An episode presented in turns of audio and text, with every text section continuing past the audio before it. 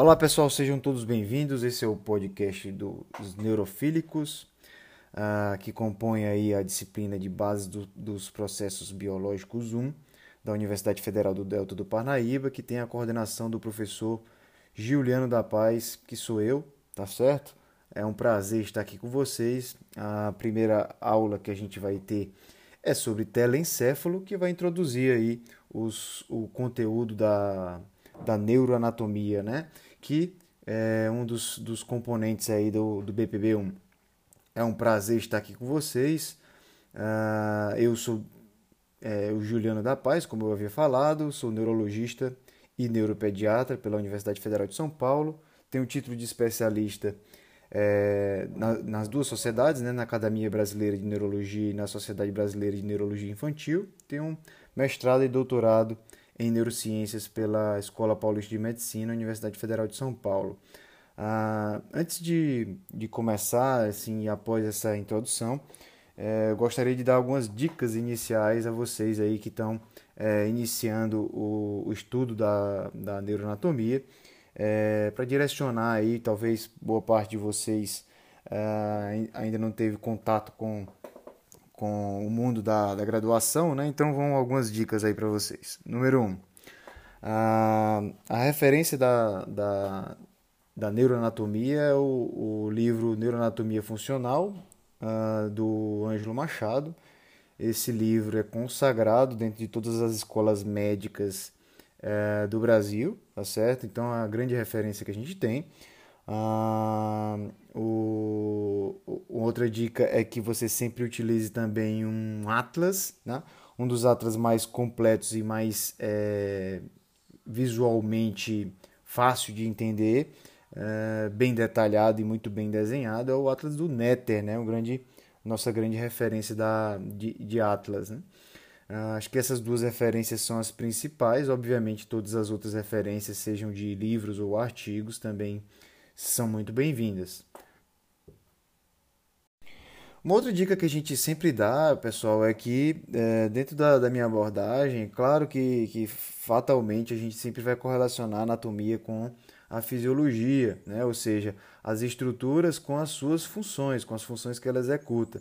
É impossível desvincular. O próprio livro de neuroanatomia, que é adotado, que é o o neuroanatomia funcional, então ele é, sempre discorre sobre as funções das, das estruturas que a gente está estudando. Né?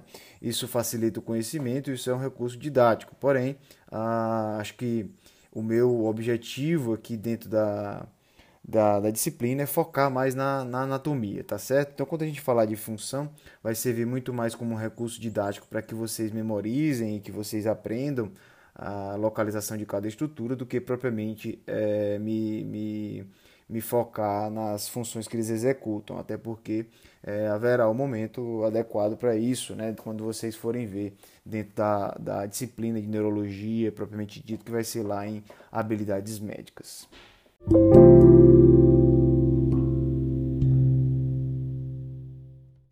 Então, gente, sem mais delongas, vamos começar aí a primeira aula, né, que seria a aula de generalidades do sistema nervoso central e telencéfalo.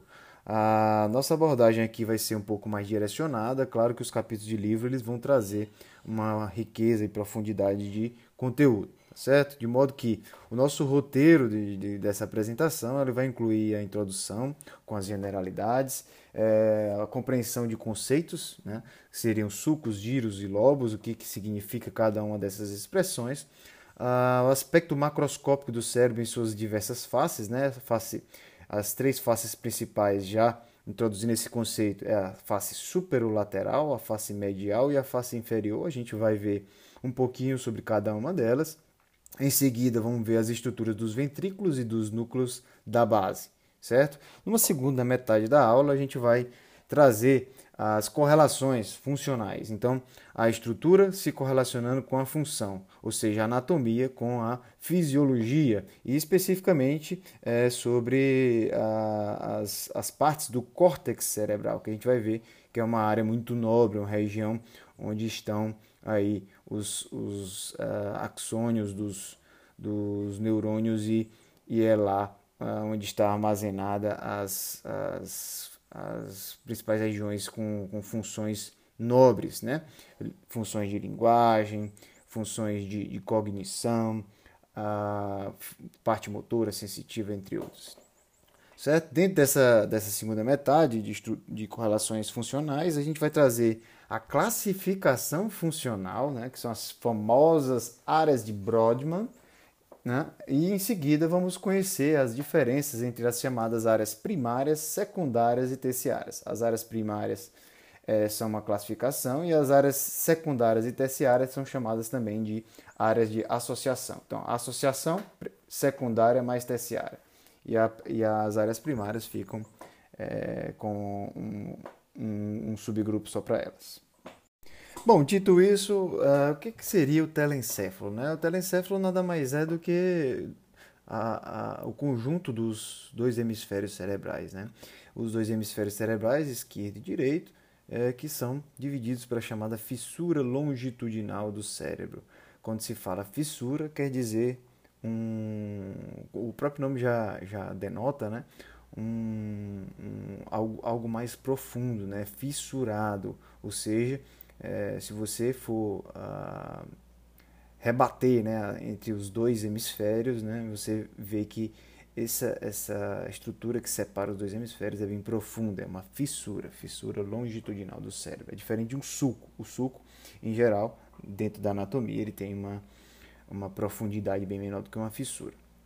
Ah, se você é, pegar o, o, o, telencéfalo inteiro, certo, e tentar separá-lo, é, rebatendo as, as duas metades, né? e, e, forçosamente ali na fissura longitudinal, você vai chegar na, no corpo caloso. Portanto, o, os dois hemisférios eles não são completamente separáveis. Existe uma estrutura que junta, que une os dois hemisférios, que é uma, que é uma estrutura calibrosa, é, constituída por substância branca. Ela é clarinha, bojuda, chamada corpo caloso. O que é o corpo caloso? é uma grande comissura. Quando falamos em comissura do sistema nervoso central, falamos em estruturas que ligam um lado ao outro, comunicam. É, essa é, é, portanto, a principal função das comissuras. Né? A principal comissura do corpo humano, comissura, é, obviamente, do, no contexto de neuroanatomia, a principal comissura é o corpo caloso, mas não é a única, tá certo? Existem as, as comissuras anteriores e posteriores, por exemplo. De modo que essa é a principal função do corpo caloso, né? É comunicar os dois hemisférios, é, facilitando a interligação e a troca de informações. Ah, cada hemisfério, né, o esquerdo e o direito, possui os chamados três polos, que são proeminências. Essas proeminências são, recebem o nome de polos.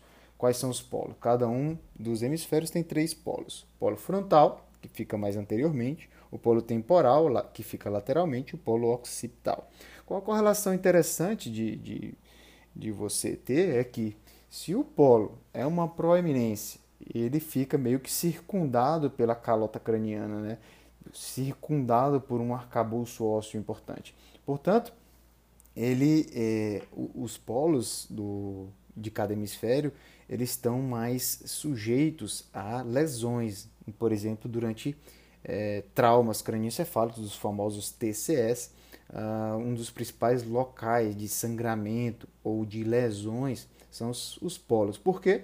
Porque eles é, são envoltos de, de, do arcabouço ósseo e esse arcabouço ósseo, no, na ocasião de uma fratura ou de uma lesão por, por, por chicoteamento, por exemplo, você é, é, essa, esses polos são as regiões mais expostas. Né?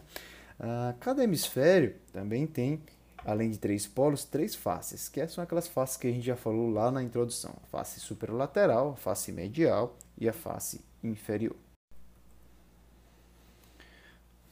Bom, se você é, for procurar, olhando uma, um hemisfério, você vê ele superlateralmente. Se você é, olha a parte medial, você vai ver justamente a parte do corpo caloso. Então, uma das maneiras mais fáceis de você identificar se está diante da face medial é justamente ver o corpo caloso. O corpo caloso como, próprio, como eu já expliquei anteriormente, é aquela comissura que comunica os dois hemisférios e que ela é única, ela é ímpar, ela só tem uma, tá certo? Então, a, a, o formato do corpo caloso é um formato de um C invertido, né? um C com a concavidade para baixo, né? a abertura do C fica para baixo. Então, se você ver, um, se você vir, melhor dizendo, um C né? bojudo, constituído por substância branca, é, facilmente identificável, você está diante provavelmente da face medial. E na face inferior, uh, se você olha assim inferiormente, né, você vai ver principalmente as estruturas relacionadas aos, ao, ao quiasma óptico e aos nervos ópticos. Então, uma das maneiras mais fáceis de você identificar se está diante da face inferior é procurar o nervo óptico, o quiasma óptico e o chamado a, a hipófise, né? que fica ali bem próximo do quiasma óptico. Então, essas são maneiras mais fáceis de identificar cada uma das faces. Hum, sucos e giros. O que são sucos e giros? Né? Os sucos são as reentrâncias. Né? As reentrâncias é, que separam os giros. Né? Então, os giros, eles são o quê? Aquelas circunvoluções. Né? Se você imaginar um porífero que você viu lá no Sonha Lopes, lá na, na, no seu ensino médio, na biologia, vai falar dos poríferos, ah, os seres vivos rudimentares que tinham várias circunvoluções, né, com um aspecto cerebriforme. E aí ah, as entrâncias são os sulcos eh, e as circunvoluções são os giros. Ah, os sulcos separam os giros, é isso? E para que, que existe sulco e giro? Qual é a importância de ter. Né? Se você fizer esse paralelo que a gente é, iniciou aí com os poríferos lá na biologia, com certeza você vai lembrar que a intenção ah, do, dos, dos poríferos evolutivamente, darwinianamente, digamos assim, pensando, era que ah, a presença dos sucos e giros eles é, aumentasse a superfície de contato para melhorar aí tanto a, a parte da oxigenação quanto a parte da alimentação desse, desse ser vivo. É, fazendo um paralelo, portanto, o, o cérebro ele é constituído por sucos e giros com a intenção também de aumentar a superfície de contato. Né? Então, aumenta a, a, a camada superficial do cérebro, que é chamado córtex. Então, se o, se o, o cérebro fosse lisinho, ele não tivesse as reentrâncias, ele teria uma área cortical bem menor. Então, se você tem sucos e giros, você tem mais reentrâncias, você tem mais superfície de contato, você tem mais córtex. E o córtex, como a gente já viu, ele é, armazena as chamadas funções é, nobres. E quais são os principais sucos e giros? Né? Quais são os principais lobos? Os lobos são constituídos por vários sucos e giros. Os lobos. Os sucos e giros a gente já viu os conceitos, certo? Uh, basicamente, a gente tem os lobos frontal, que fica mais anterior, o lobo occipital, que é o mais posterior, o lobo temporal, que é o lobo mais lateral, e um pouquinho acima do temporal, um pouquinho atrás do frontal e um pouquinho na frente do occipital, temos o lobo parietal certo? Ainda tem um lobo insular, que é um lobo bem profundo. Então, revisando, frontal, occipital, temporal parietal. É, vale, vale você acompanhar o podcast juntamente com um atlas em que você vai ver claramente que os lobos, embora eles sejam divididos dessa forma, né, os, esses lobos que a gente mencionou, ah, eles não têm um tamanho uniforme. Por exemplo, o lobo frontal ele é bem maior do que os demais, bem como o temporal, tá certo? Já o lobo occipital ele é um lobo bem menor e o lobo parietal também é um lobo pequenininho. Então, ah, não dá para imaginar assim que desses cinco lobos que a gente falou, frontal, temporal, occipital, parietal e insular, cada um deles representa, por exemplo, 20%. Não é bem assim, tá certo? O lobo frontal ele se separa do lobo parietal ah, através de um suco muito importante, que é o suco central, ou suco Rolando. Rolando é o nome do, do pesquisador que nomeou o suco, suco Rolando. Isso é um epônimo, tá certo? Quando a gente fala epônimo, a gente quer dizer que uma estrutura anatômica ela foi nomeada com o nome de uma pessoa que descobriu aquele, aquela, aquela estrutura, aquela determinada estrutura. Ah, o suco lateral, ah, também conhecido como fissura silviana, silviana também com o silviana com S maiúsculo, ou seja, é o nome de uma pessoa, Silvius, né? É, essa, essa, essa fissura ela vai separar os lobos frontal e, e parietal do lobo temporal que fica inferiormente, tá certo? Ah, e separando o lobo parietal do lobo occipital, nós temos o chamado suco parieto-occipital. O suco parieto-occipital, na sua visão superolateral, ele é um suco ah, que acaba sendo um pouco mais imaginário. Já na, na, na face, na, numa visão mais medial, o suco parieto-occipital ele é muito mais delimitado. Então, uh, o suco, ao contrário dos outros sucos que a gente falou, o suco central, o suco lateral, é, o suco parieto-occipital na visão superolateral, ele é um suco muito mais didático para separar o lobo occipital do parietal do que um suco tão anatômico assim. Ele é mais anatômico na visão é, medial. Bom, gente, nessa, nessa etapa que a gente está agora, fica difícil a gente, por, por intermédio de um podcast, eu acho que isso que vai demandar muito mais um estudo individual de cada um de vocês, de identificar os principais sucos. Aqui eu, eu minha recomendação é que vocês tenham sempre ao lado o, um, um atlas, né? O, pode ser o Nether, é, como a principal referência de atlas, mas vocês têm que é, aprender a reconhecer os principais sucos, né? Os, os sucos e giros. Né? É, sucos estes é, que cada um dos lobos tem os sucos principais. Por exemplo, o suco central, o suco pré-central e o suco pós-central são muito importantes. O suco central, como eu disse lá no. no acabei de falar para vocês, ele separa o lobo frontal do lobo parietal. Ah, o, a frente, ou seja, anteriormente ao suco central, nós temos o chamado suco pré-central. Se é pré, ele vem antes, ou seja, ele fica anterior. E atrás do suco central temos o suco pós-central, que, como o próprio nome já diz, é pós. Então é atrás, é posterior, tá certo? Entre o suco central e o suco pré-central, você tem o giro pré-central, beleza?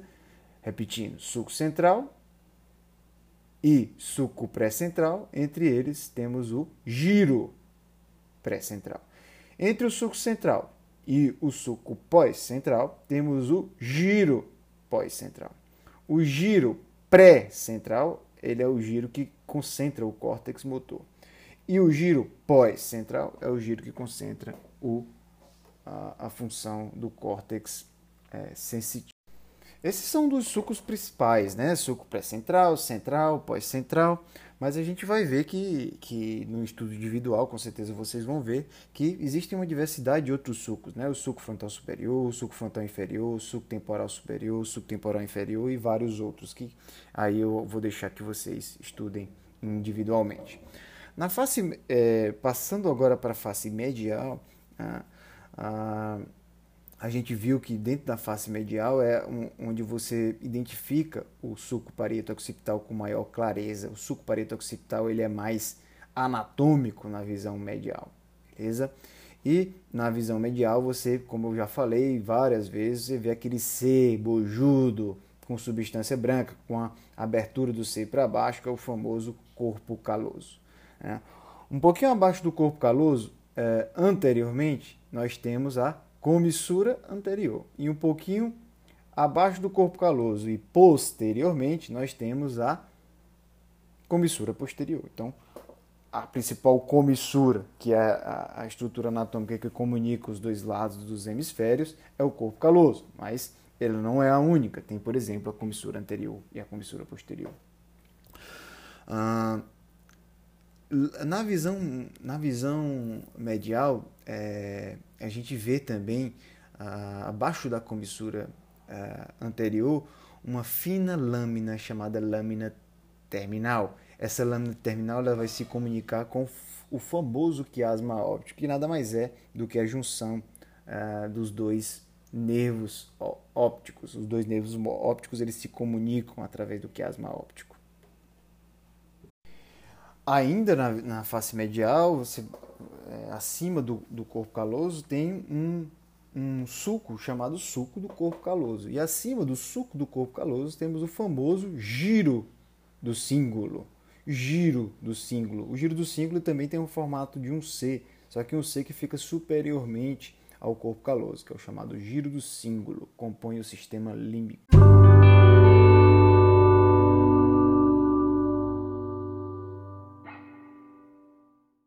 Bom, dito isso, já vimos aí a face é, superolateral, a face é, medial, vamos para a face inferior. Na face inferior é importante que vocês saibam identificar, principalmente ah, os, os sucos e giros mais importantes do lobo temporal. O lobo temporal é um lobo bem grande, né? E que você vê com clareza na, na, na vista da face inferior.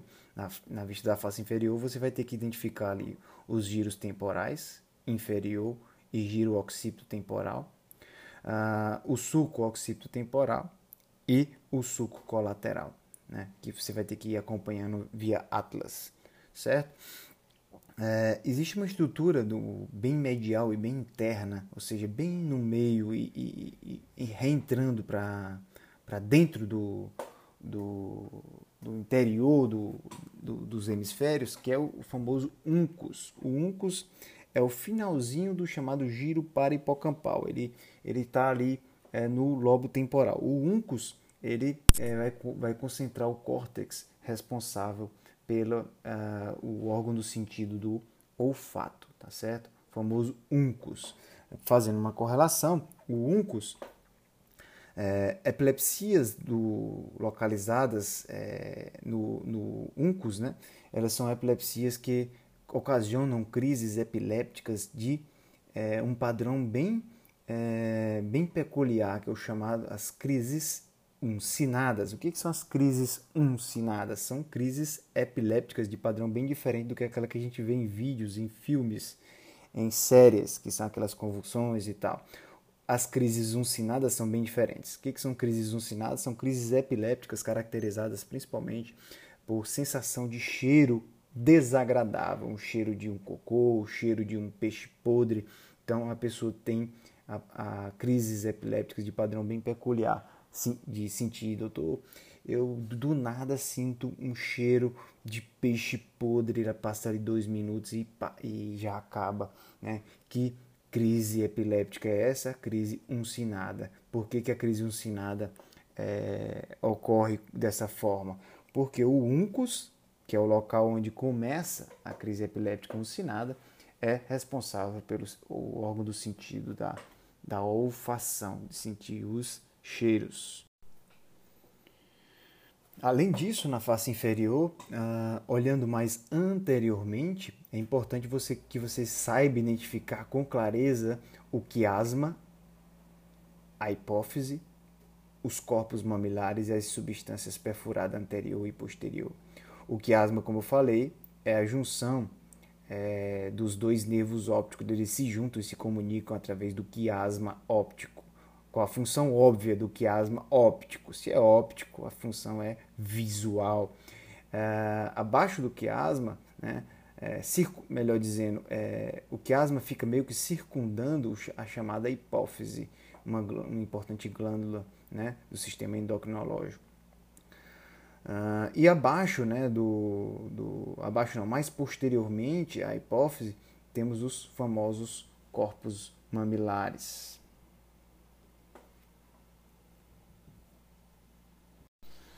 Dito isso, uh, acho que for faltando apenas agora os, o famoso uh, lobo que fica mais interno, que é o lobo insular, um lobo filogeneticamente é um lobo mais antigo ó, na, do aspecto da evolução.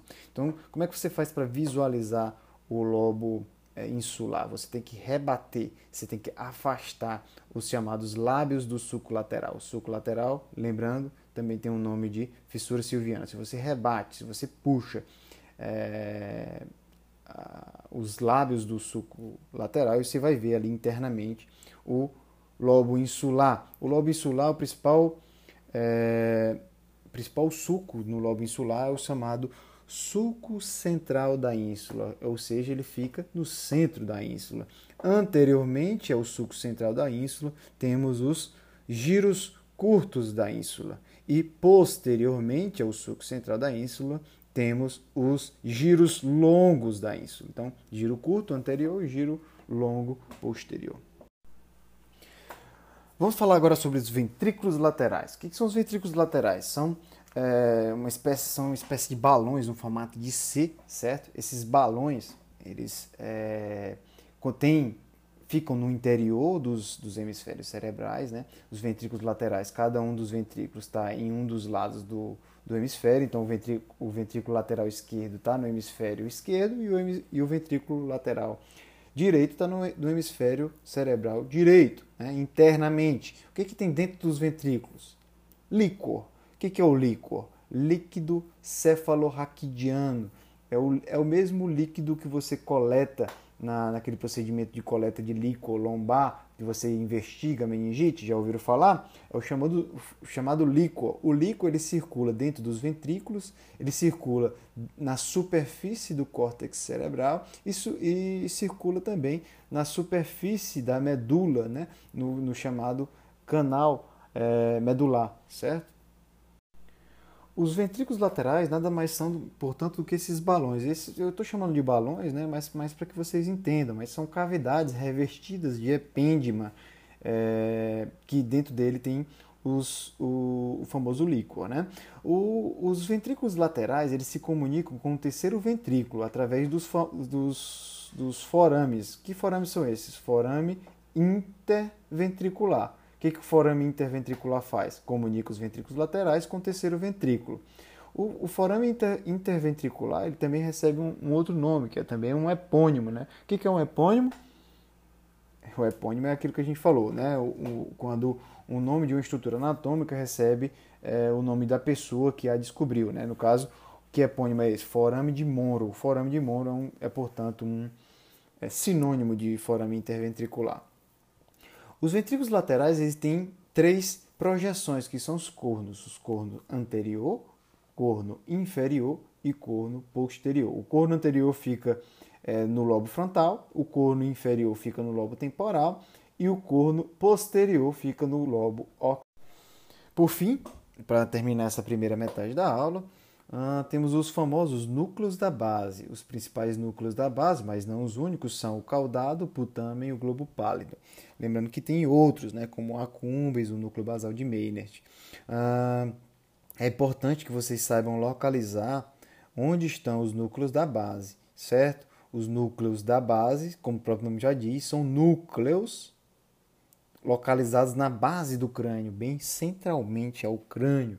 Né? Os núcleos da base eles são constituídos por substância cinzenta, a substância cinzenta. Tá? Então, o córtex cerebral, que é, o, que é onde está a superfície é, do, do, de todo o telencéfalo, ele é constituído por substância cinzenta. Imediatamente ao, abaixo do córtex, temos a, a chamada sub, é, substância branca subcortical, ou seja, é substância branca. E mergulhado na substância branca, temos os núcleos da base que são constituídos por substância cinzenta. Então, na sequência, córtex, substância cinzenta, abaixo do córtex, substância branca, e mergulhado no, na substância branca, entremeado na substância branca, os famosos núcleos da base, que são constituídos por substância cinzenta. O que diferencia essa substância branca ou cinzenta não é só decorar, e sim dizer que a substância branca é, é constituída por axônio recoberto é, de mielina, que é por isso que recebe o nome, a mielina é, é constituída por gordura, a gordura tem um aspecto mais branco. E uh, os, a substância cinzenta, que é o córtex e os núcleos da base, elas são constituídas pelos corpos dos neurônios. Se são os corpos dos neurônios, então faz sentido imaginar que seja substância cinzenta, já que não tem a gordura é, recobrindo, né? a mielina recobrindo. Então, corpos de neurônios, substância cinzenta. Axônios recobertos de mielina, substância branca.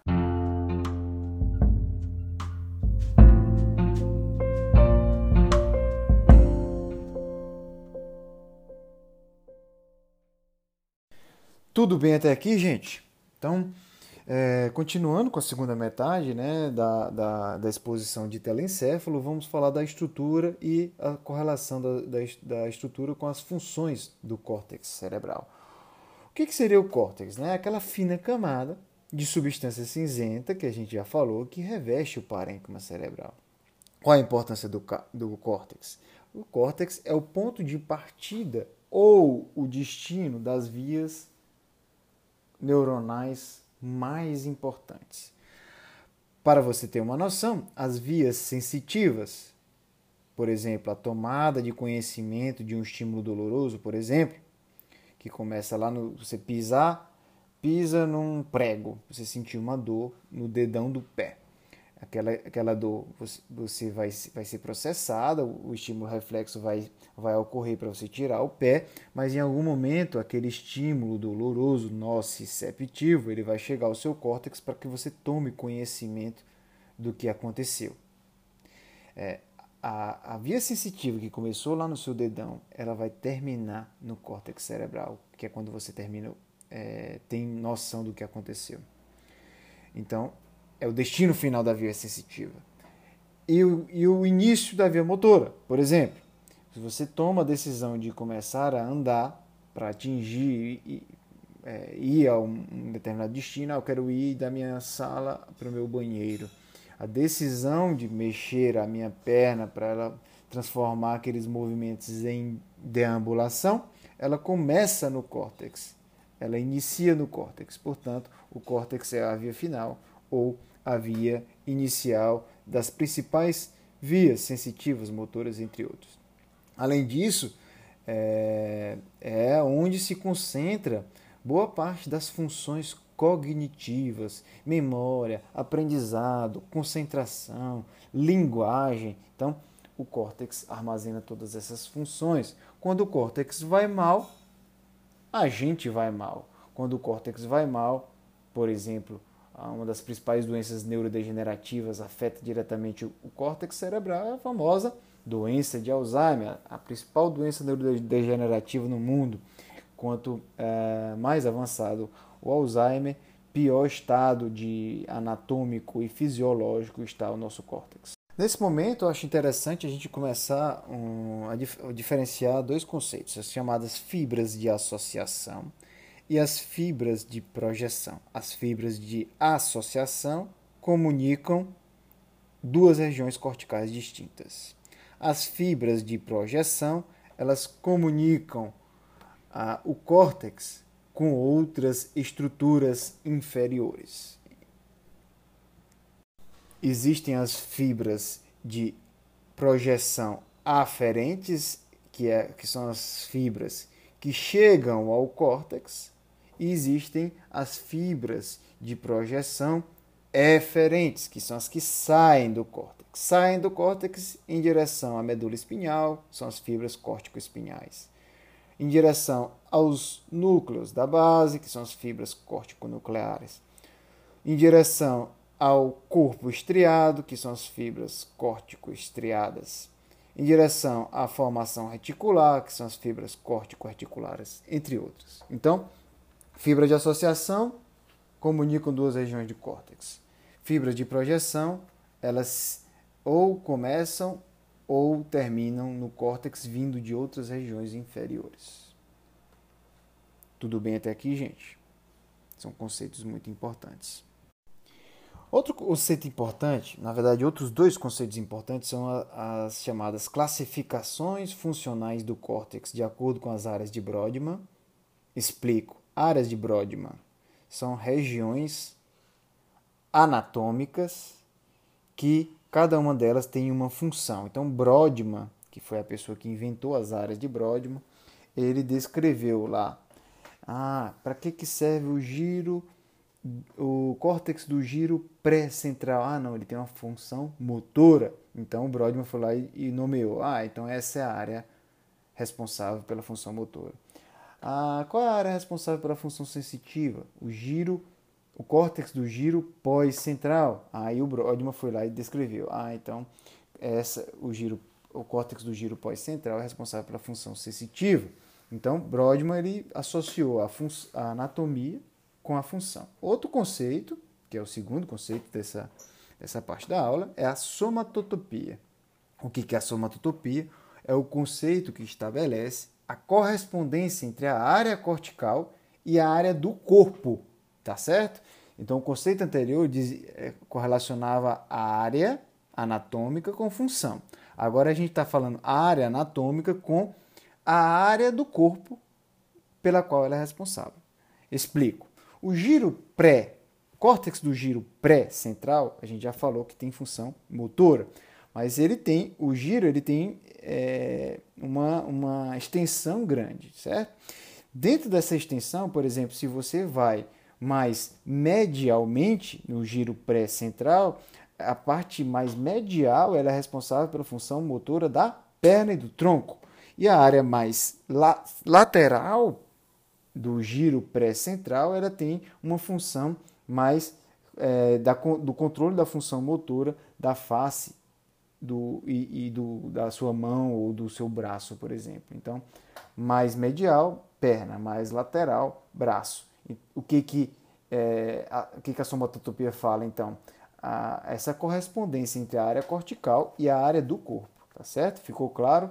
A área, a área de Brodmann é uma coisa, somatotopia é outra.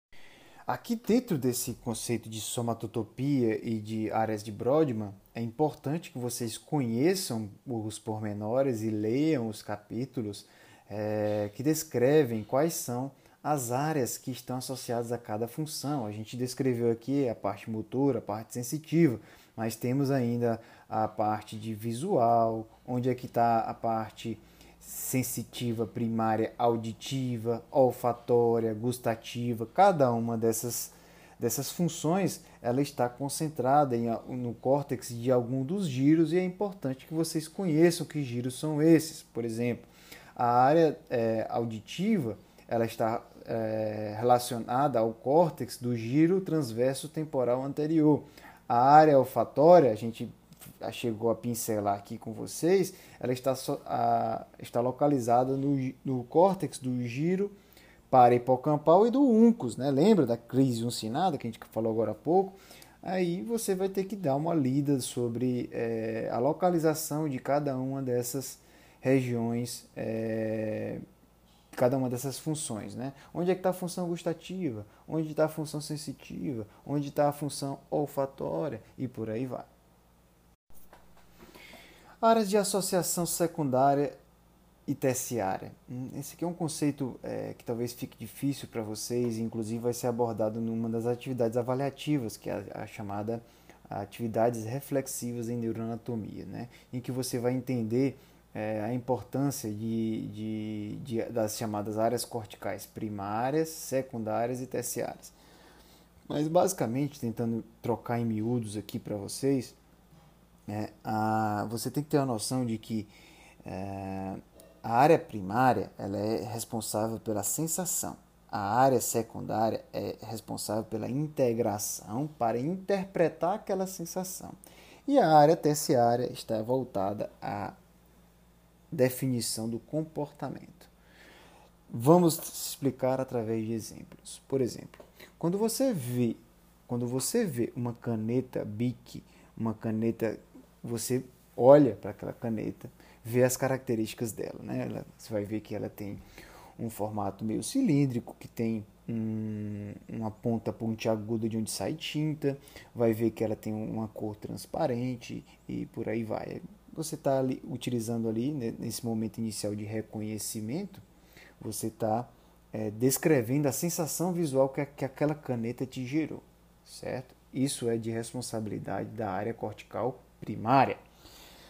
Quando você está descrevendo visualmente como que é aquela, aquele formato daquele objeto, é, imediatamente vem à tua cabeça ah, um objeto cilíndrico com uma ponta azul, que, de onde sai tinta, que ele é transparente, ela é uma caneta. E a caneta eu já vi na minha vida, minha mãe me ensinou que é uma caneta, eu sei que uma caneta serve para escrever, a minha experiência de vida me, me, me ensinou que objetos cilíndricos transparentes que tem uma ponta de onde sai tinta, aquilo é uma caneta. É, baseado na minha experiência prévia. Então, quando você vai interpretar aquele estímulo visual e associar com outras regiões corticais que têm que carregam a sua experiência, o seu aprendizado, você está utilizando a área secundária. A área secundária, portanto, é ver o objeto, associar com a sua experiência prévia, identificar aquilo é uma caneta. E, a, e quando é que vai ser a, a ativada a área terciária? Quando eu, eu quero utilizar aquela caneta para uma função, para eu escrever, eu, ah, eu sei, eu identifiquei as características iniciais da área primária associei com a minha experiência prévia, eu reconheci aquilo, interpretei aquele estímulo visual e disse: aqui, isso é uma caneta. E a área terciária é quando eu vou é, projetar ah, no meu comportamento o que, que aquilo mudou. Ah, então se eu estou vendo uma caneta, eu posso ir até ela, pegar ela e, e utilizá-la para escrever uma carta ou é, uma anotação, por exemplo. Aí nesse momento a gente está utilizando a área terciária, ou seja, você está integrando todo aquele, aquele background de conhecimento e modificando o seu comportamento. Veja como é importante, veja como é complexo a estrutura cortical. Né? Temos as áreas primárias, secundárias e terciárias. Mas as áreas terciárias elas são é, particularmente atraentes, elas são particularmente misteriosas, porque elas recebem e integram as informações sensoriais já elaboradas pelas secundárias para traçar estratégias comportamentais. Isso é muito elaborado, isso é muito evoluído do ponto de vista é, darwiniano, evolutivo, né? de modo que existem áreas de associação terciárias principais, são as chamadas área pré-frontal, que está localizada no lobo frontal, a área temporoparietal, que não vou, não vou dizer onde ela está localizada, porque é óbvio, está no nome dela, e as áreas límbicas. A, a função principal da área pré-frontal é controlar o seu comportamento e sua atenção. É, existe um caso muito famoso, que é o chamado caso Gage, que era um, um trabalhador de ferrovia norte-americana no século XIX, que estava é, trabalhando na, na, construção de ferrovias né, e explodiu uma bomba e entrou uma viga de metal, um metal que atravessou seu crânio é, e lesionou seu cérebro justamente na área pré-frontal. A área pré-frontal, lembrando, é uma área de associação terciária que está relacionada ao comportamento. Como é que se que, que o, o, o Gage, né, que é esse, esse funcionário da ferrovia lá no século XIX, ele manifestava? Ele mudou muito o seu comportamento. Ele ficou mais desleixado com sua aparência, ele ficou mais hipersexualizado, alterou os hábitos alimentares.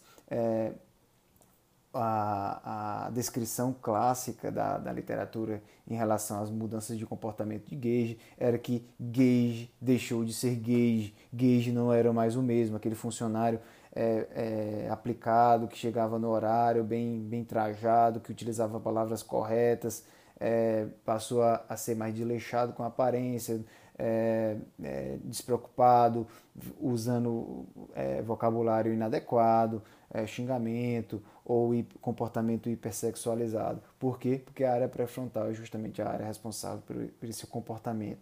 E o comportamento que eu falo não é a pessoa ser mal comportada. Menino, deixa de ser mal, mal comportado, de ser mal educado. Não é isso. Né? É a maneira como você se porta.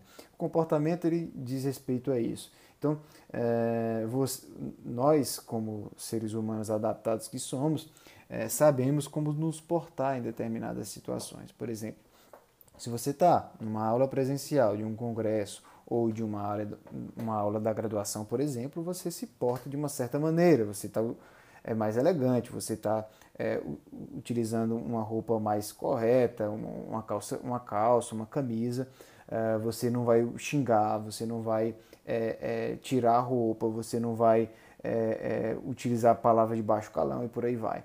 Por outro lado, se você está num bar com seus amigos, você está mais distraído, você pode estar tá de uma camiseta, com um calção, com um chinelo, né? a maneira que você se comporta é diferente, você fica mais à vontade, você é, é, a maneira que você fala utiliza gírias ou xingamento ou a, a, você fica mais à vontade, né? Então, o comportamento, o controle do comportamento que eu quero dizer é isso, né? A maneira como você se comporta e isso vai variar de acordo com a situação.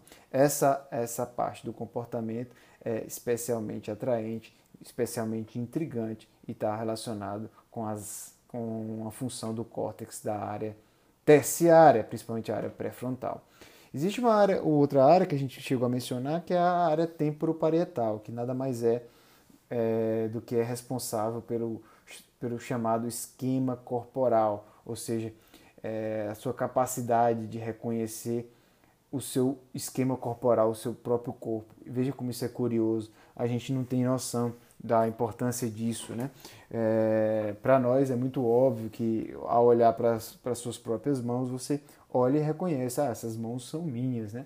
Mas isso exigiu um processo adaptativo é, é, de ensinamentos ao longo da sua vida até que você reconheça as, os limites do seu corpo e os limites do ambiente, certo? Parece óbvio olhar para sua mão que está em cima de um livro e dizer que até aqui é minha mão, abaixo dessa da mão já começa o livro, parece óbvio, mas o reconhecimento do esquema corporal, de até onde vai o meu corpo e de onde termina o meu corpo e, e muda, já é um ambiente, já é um objeto, já é uma outra pessoa, isso é uma função cognitiva de extrema importância e função essa que é de responsabilidade principalmente do córtex do giro temporoparietal.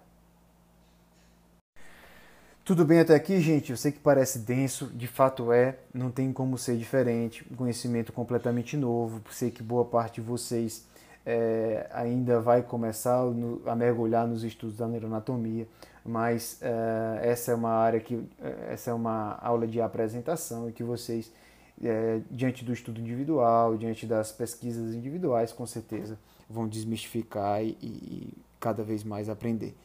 Foi um prazer estar com vocês. Tenham todos um bom dia, bons estudos, um forte abraço.